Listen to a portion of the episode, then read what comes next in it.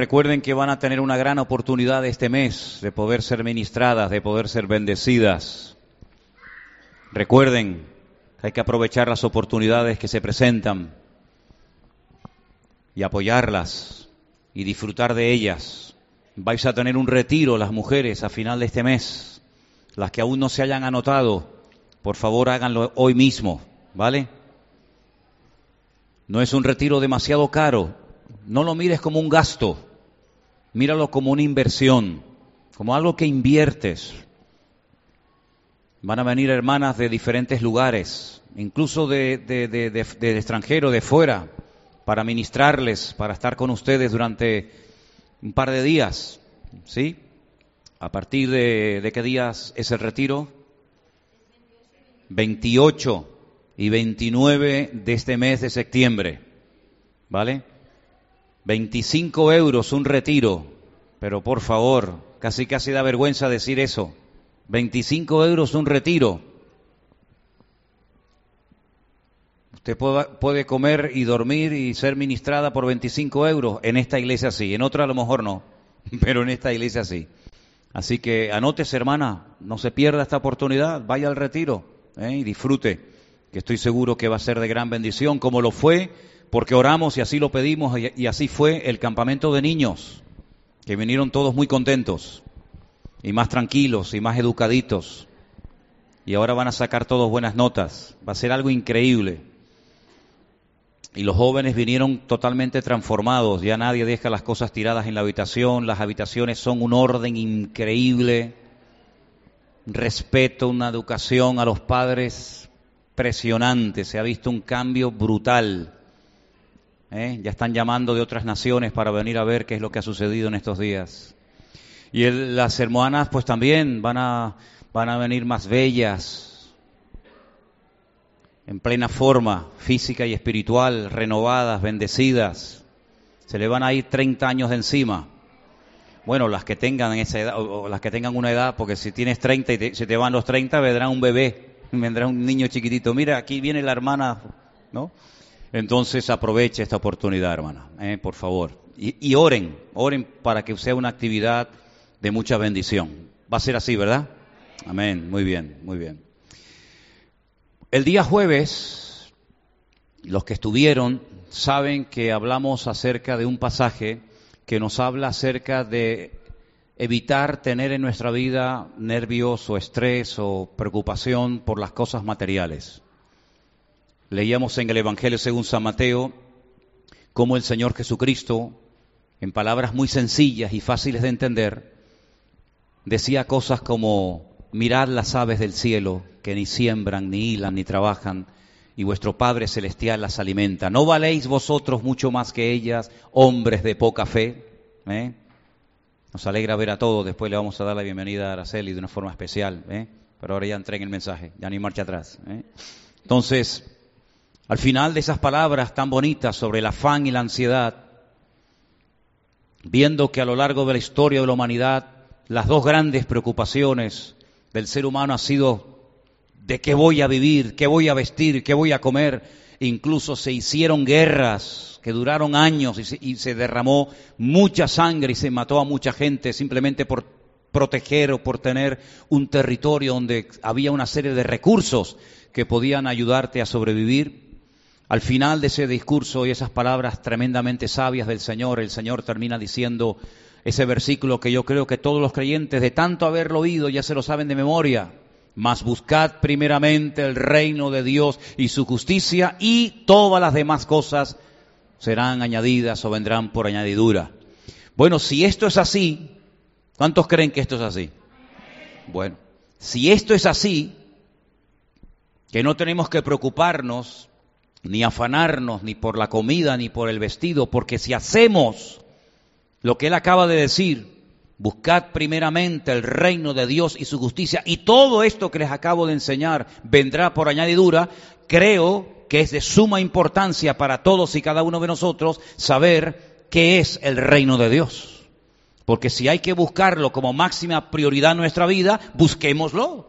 Y así no tendremos que estar preocupados si llego a fin de mes, si no llego a fin de mes, si puedo pagar, si no puedo pagar, si tengo trabajo, si tengo ropa, si estoy en el paro, si hace años que no me contratan. Bueno, si esto es así, funciona, y si son unas promesas del Señor Jesucristo extraordinarias, buscad primeramente el reino de Dios y su justicia, coma, y todas estas cosas vendrán por añadidura, yo quiero saber ¿Cómo se busca el reino de Dios? Para que todas las demás cosas me vengan por añadidura.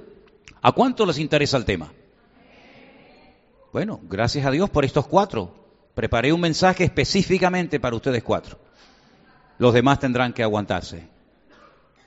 El reino de Dios o el reino de los cielos es lo mismo. Es lo mismo. A veces se emplea en un evangelio la, frase el reino de Dios y en, otras en otros evangelios se emplea el reino de los cielos.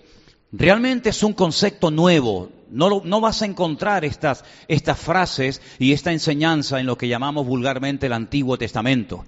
Ningún profeta, ningún rey en el Antiguo Testamento habló del reino de los cielos o habló del reino de Dios. Como mucho, como mucho, te hablaría del, reino terrenal, de los reyes de Israel, de la monarquía que empezó con Saúl, pero que ya prácticamente no existe hace muchos, hace muchos siglos.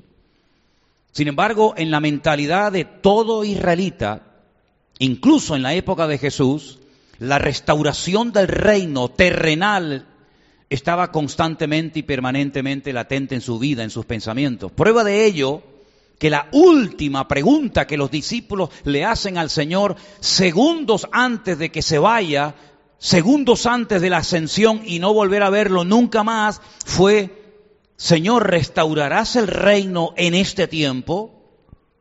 Ellos habían predicado acerca del reino de los cielos o del reino de Dios. No sé qué es lo que dirían, pero vamos a ver en esta tarde versículos donde el Señor les dijo, cuando ustedes vayan a predicar a las ciudades, a los pueblos, a las aldeas donde yo voy a ir después, no prediquen cualquier cosa, ni compartan cualquier idea que les venga a la mente, sino prediquen y hablen del reino de los cielos, hablen del reino de Dios.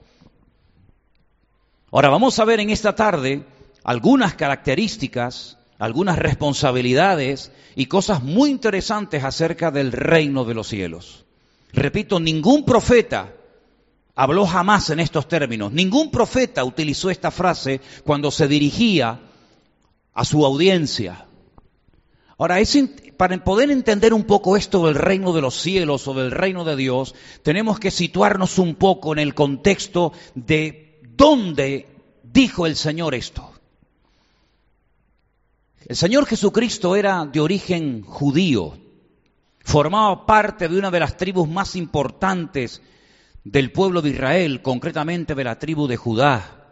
La tribu de Judá no era la tribu sacerdotal, ni era una tribu conocida por ser una tribu de cantantes o de profetas famosos, sino que la tribu de Judá era la que había recibido el cetro, es decir, sería la tribu de todas las que había que Dios escogió para que a través de esa tribu nacieran los reyes más importantes y sobre todo viniera el Mesías.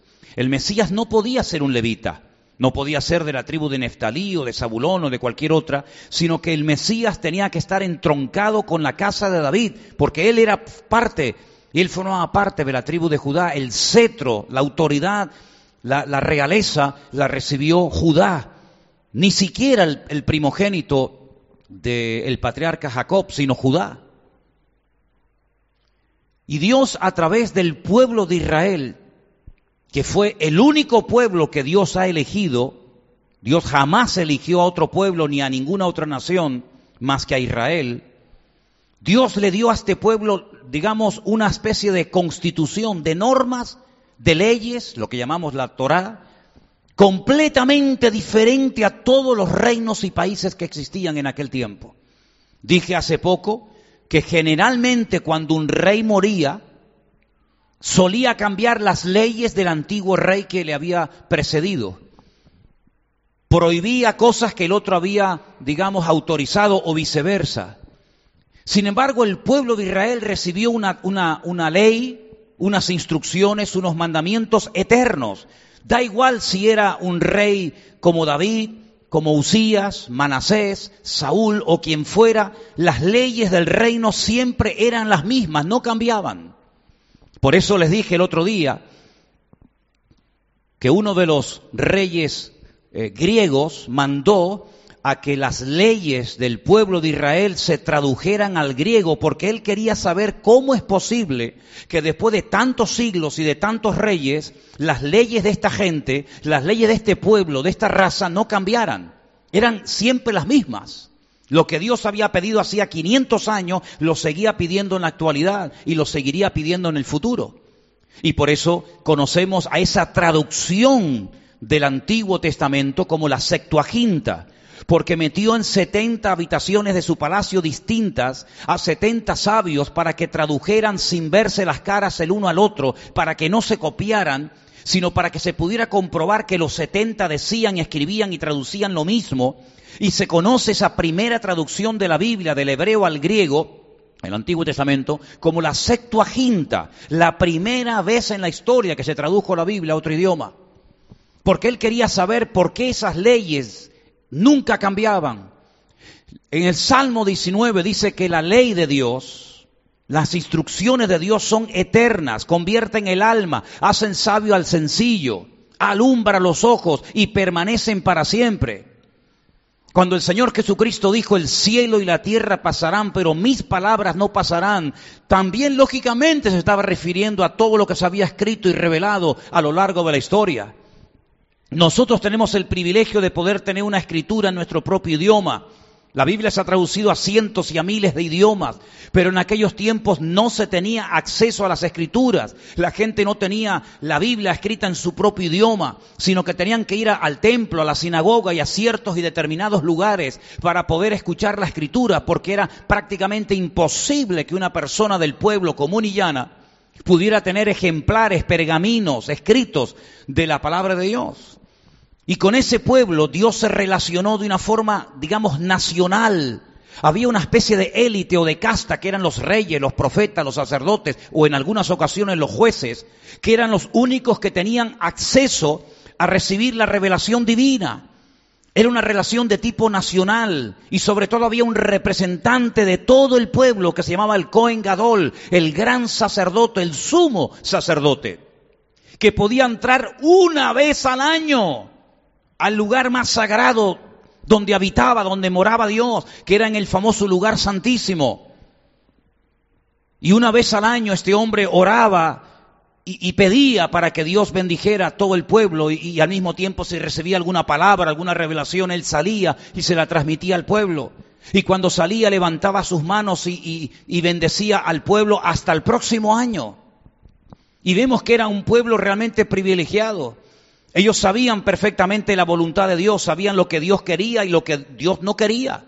No es que siempre le obedecieran, pero ellos sabían que a través del profeta y a través de la palabra escrita, ellos podían saber en todo momento cuál era la voluntad de Dios si había que, hacer un sacrificio por la mañana o por la tarde, cómo se tenía que tratar a las viudas, a los extranjeros, cómo, se tenía que plantar, cosechar, cómo se tenía que criar a los animales, cómo tenía que vivir un hombre casado, una mujer viuda, una chica soltera. Todo estaba estipulado en la Torá, en la ley de Dios.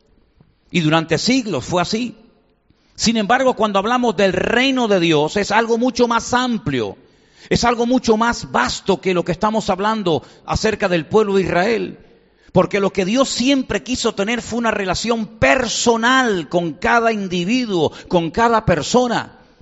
La primera, la primera vez que vemos a Dios hablando y haciendo algo, gracias al Señor tenemos ese registro, lo vemos en el libro del Génesis, donde vemos que Dios comienza a crear un montón de cosas, pero uno se pregunta, ¿y para qué?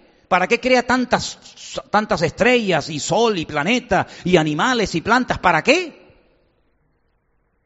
Al final entendemos para qué y por qué. Porque Dios iba a poner a su criatura favorita, al hombre, como guardián y protector de toda aquella creación que Dios le había dado. Y lo pone en el lugar más hermoso. Lo pone en un lugar donde no le faltaba absolutamente de nada. El hombre era totalmente feliz, estaba plenamente realizado. Con las fieras del campo no había ningún problema porque ni siquiera tenían esa fiereza que después tuvieron. Podía comer todo cuanto quisiera, no tenía calor, no tenía frío, era un hombre feliz, completo, en armonía con, con sí mismo y con el Creador y con la creación. ¿Por qué? Porque estaba bajo el amparo, estaba bajo el, bajo el paraguas, estaba bajo la soberanía, bajo el gobierno de Dios. Pero llegó un momento cuando el hombre decide salirse del gobierno de Dios. Porque dicho sea de paso, cuando Dios creó al hombre, lo creó con la capacidad de poder revelarse. Si no lo hubiera creado con la capacidad de revelarse, hubiera creado un robot, hubiera creado un ser imposible de, de rebelarse contra su creador. Pero la perfección implica capacidad de, de, tomar decisiones, lo que llamamos libre albedrío. Y el hombre decidió prestar más atención a las ofertas del enemigo de Dios, que es el, digamos, el representante del reino de las tinieblas, en otras palabras, Satanás, que obedecer y seguir y acatar las leyes del reino que en aquel momento imperaban. Y desde ese momento hasta el día que Cristo muere en la cruz, allí en Jerusalén, el hombre ha vivido a su aire y a su manera. Algunos aceptaban la ley, pero la inmensa mayoría se desviaron. Comenzaron crímenes, asesinatos, violaciones, secuestros, guerras, todo tipo de epidemias, de enfermedades, de injusticias, pueblo contra pueblo, nación contra nación, hijos contra padres, padres contra hijos. Comenzaron a, diseñar cosas que no tenían ningún sentido ni ninguna razón de ser. No había ningún respaldo divino en aquella obra, en aquella megaestructura faraónica que era nada más y nada menos que llegar a la presencia de Dios ladrillo tras ladrillo, piedra tras piedra, una especie de, de de observatorio, ¿verdad? Para poder llegar a la presencia de Dios y demostrarle que ellos podían llegar a Dios a su manera. No tenía ningún sentido aquello. Y comenzaron a hacer todo tipo de inventos raros y extraños y comenzaron a quebrar todo el gobierno de Dios. Y digamos que se pusieron bajo la cobertura del gobierno del enemigo de Dios, es decir, de Satanás. Y por eso podemos ver que al poco tiempo, después de la creación, cuando todavía podían ver las caras y, el rostro y la, y la vida de Adán y Eva, porque vivieron muchísimo tiempo, a pesar de que sabían que ni él ni ella habían nacido de una relación humana como todos los seres humanos, sino por creación directa, intervención directa de las manos del Creador, ellos seguían tratando de llevarle la contraria a Dios. Y Dios decía una cosa y hasta uno de sus propios hijos, criado en un ambiente donde ellos sabían perfectamente que hacía muy poco tiempo habían podido hablar con Dios personalmente y pasear con Dios y tener comunión con Dios, uno de sus propios hijos desafía a Dios en su propia cara e intenta acercarse a Dios de una forma diferente según lo que a él le parece y no según lo que Dios ha establecido. Y a lo largo de la historia, a través de los profetas, a través de los reyes, a través de los sacerdotes, Dios siempre trató de, de, que el hombre interiorizara y comprendiera de que Dios, no sabemos por qué, ha decidido unilateralmente predestinar a la raza humana para convertirla no en sus siervos, ni en sus vasallos, ni en sus esclavos, sino en sus hijos. Pero el hombre quería vivir su vida a su manera, el hombre quería vivir a su aire, pero cuando el Señor Jesucristo empieza su ministerio, en el Evangelio según San Mateo capítulo 4 verso 17, nos dice algo increíble. ¿Cuál fue el primer mensaje? ¿Cuál fue las primeras palabras? Cuando sale del desierto después de un ayuno prolongado de 40 días, dice, desde entonces Jesús comenzó a predicar y a decir, arrepiéntanse, porque el reino de los cielos se ha acercado a vosotros. El hombre se distanció, el hombre se alejó, el hombre se, se fue de la, de la presencia de Dios, pero Jesús dice, pero ahora, ahora las cosas son diferentes. Ahora el reino se ha acercado a vosotros. Y eso era algo tremendamente revolucionario, porque eso de que el reino se había acercado a la raza humana, eso jamás nadie lo había enseñado, ni siquiera sabía en lo que consistía. Y cuando en una ocasión el Señor Jesucristo se sube a lo alto de una montaña muy famosa en el norte de Israel, que se conoce hoy en día como el Monte de las Beatitudes, Él comienza desde allí a darle una serie de, de, de, normas, de leyes y de estatutos al pueblo. Y una de las cosas que le enseña a, su, a, los, a los que quieren formar parte de su reino es a orar correctamente. No orar repitiendo frases inventadas o escritas por otros seres humanos, frases de memoria sin ningún sentido que ya se dicen sin saber ni sentir lo que estás diciendo, sino que Él les enseña, les da una, una base, una oración modelo que todos la conocemos creo que de memoria y se llama el famoso Padre Nuestro. Y allí en el Evangelio de Mateo, por ahí por el capítulo 6, versículo 9, el Señor le dice a sus discípulos y a todos y a cada uno de nosotros, ustedes, vosotros, cuando oren, oren así. Escucha, Padre nuestro que estás en los cielos, santificado sea tu nombre, venga tu reino. ¿Te das cuenta? Venga tu reino. Y una de las características del reino de Dios es que no se va a hacer mi voluntad, sino la tuya. Por eso dice, hágase tu voluntad, como en el cielo, así también en la tierra. ¿Os dais cuenta? Así que en la oración del Padre Nuestro, el hombre puede pedir que el gobierno, la autoridad, la cobertura, el, reino de Dios venga a nuestra vida y volver a ponernos bajo la cobertura y bajo la autoridad del reino de Dios. Y se van a dar cuenta de que Jesús durante su ministerio dio muchísimas parábolas. Les voy a pedir que si quieren y les interesa el tema, lean en esta semana tranquilamente el capítulo 13 del Evangelio de Mateo. Van a encontrar un montón de parábolas. Parábolas, ejemplos, la semilla, las ovejas, el sembrador, la red, las ovejas, los árboles tantas y tantas cosas, elementos conocidos por la audiencia, los empleaba para hablar de conceptos profundos acerca de lo que es el reino, porque el reino descubre, el reino explica, las parábolas, perdón, explican y descubren lo que es el reino de Dios. Y en cada una de las parábolas puedes ver en lo que verdaderamente consiste el reino. Pero ¿y cómo son la gente del reino? Mira, es como si le hubieran sacado, permíteme la expresión, una especie de radiografía de, Cristo, de su carácter. En estos días habéis estado hablando de carácter y compromiso y personalidad y temperamentos, ¿verdad? Bueno, pues, ¿cómo era Cristo como persona? Y ahí en el Sermón del Monte, en las famosas bienaventuranzas, puedes encontrar cómo era, cómo sentía Cristo. Hace muchos años alguien me regaló un libro que se llamaba La mente renovada. Y había varios elementos que destacaban en el libro y era, uno de ellos decía, deberíamos con el paso del tiempo llegar a pensar como Cristo pensaba, llegar a sentir como Cristo sentía, llegar a hablar como Cristo hablaba. Y es que en las bienaventuranzas encontramos cómo deberían de ser los que hemos decidido libre y voluntariamente volver a ponernos bajo el reino, bajo el amparo, bajo la cobertura del gobierno de Dios. Allí en las bienaventuranzas lo pueden ver. Y en el Sermón del Monte, así como el Señor les dio una especie de constitución a Israel, que es la famosa ley, la famosa Torá, 613 mandamientos, madre mía, imposible prácticamente de cumplir. El Señor se sube a un monte y Él, en alta voz, comienza a dar un mensaje extraordinario, Mateo 5, 6 y 7, que yo lo he llamado, más que el Sermón del Monte, la constitución del reino de los cielos.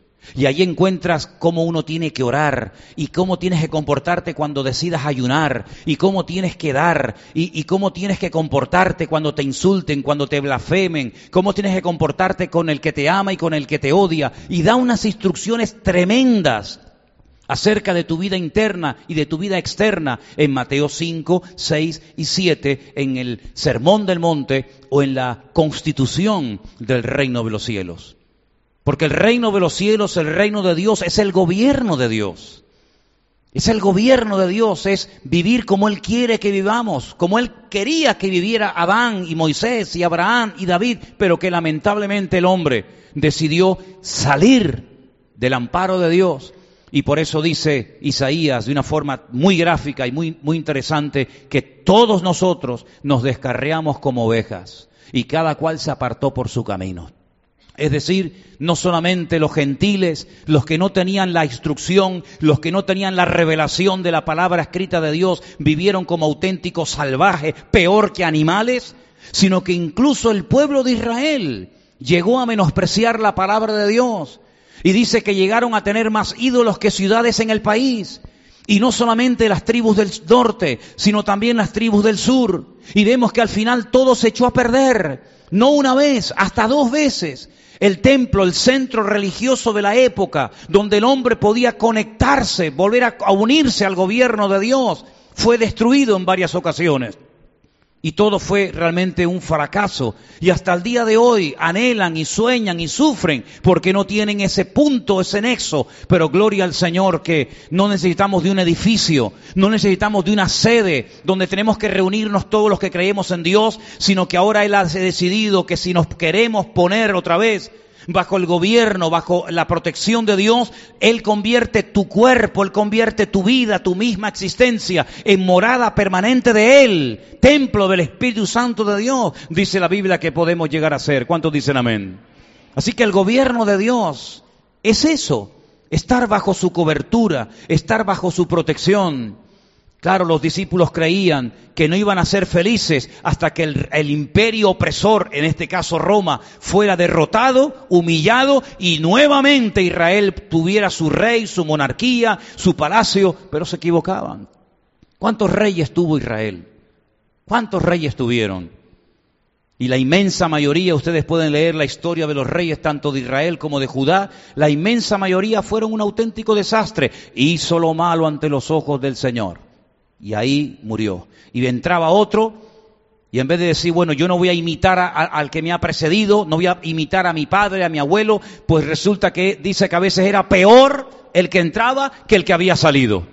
Y contados con los dedos de una mano, los reyes que volvían al Señor, los reyes que pedían perdón, los reyes que se ponían bajo el gobierno de Dios, la inmensa mayoría, un auténtico desastre.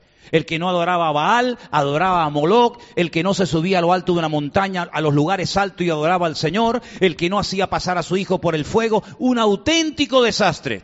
Cuando ellos tenían que haber marcado una diferencia y tenían que haber contrarrestado el reino de las tinieblas que en aquel momento gobernaba. Pero sabemos que les faltaba un elemento fundamental y era el poder del Espíritu Santo que mora en el corazón de todos los hijos de Dios. ¿Cuántos dicen amén?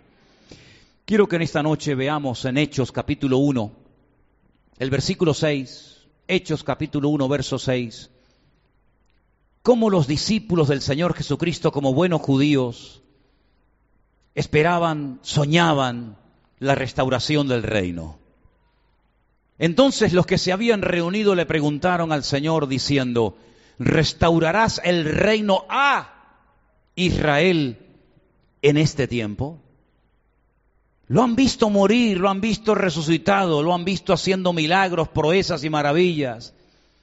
Lo han oído durante tres años permanentemente, noche y día, pero siguen todavía con la preocupación como buenos israelitas. ¿Nos vas a restaurar el reino? Por fin Pilato va a abandonar el cargo y se va a ir a, a su tierra, Roma, y nos van a dejar los romanos en paz.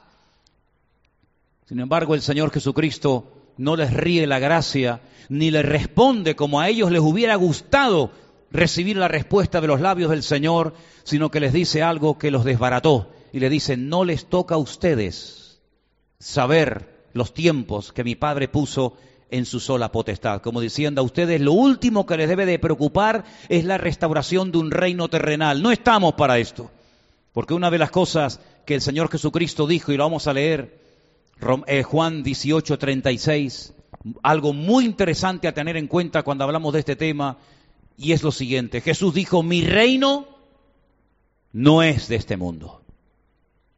Si mi reino fuera de este mundo, mis servidores pelearían para que yo no fuera entregado a los judíos, pero mi reino no es de aquí.